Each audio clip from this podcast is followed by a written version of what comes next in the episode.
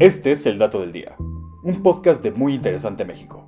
Y nos preguntamos, ¿por qué no debes meter comida caliente al refrigerador?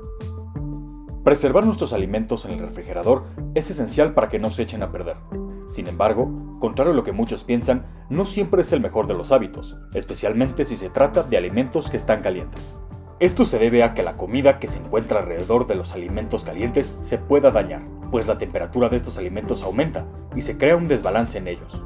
Este desbalance puede causar que los alimentos se descompongan más rápido de lo habitual. Expertos en seguridad alimentaria afirman que meter comida caliente al refrigerador también puede incrementar el riesgo de que ocurran intoxicaciones alimentarias.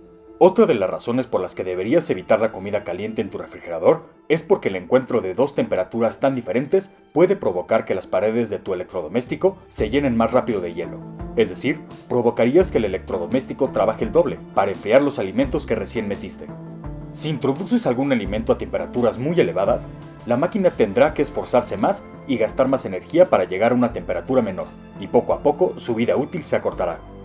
Cuando algo se calienta, los microorganismos tienden a multiplicarse y fabricar toxinas rápidamente. Muchas veces no nos damos cuenta de ello, por eso hay que saber que una refrigeración incorrecta de la comida puede conducir a problemas de salud.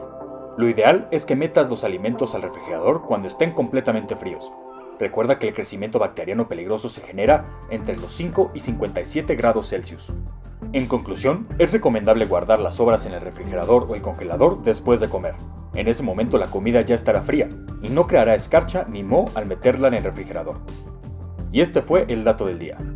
No olvides suscribirte gratis a nuestro podcast y seguir todos nuestros contenidos en muyinteresante.com.mx. Hasta la próxima.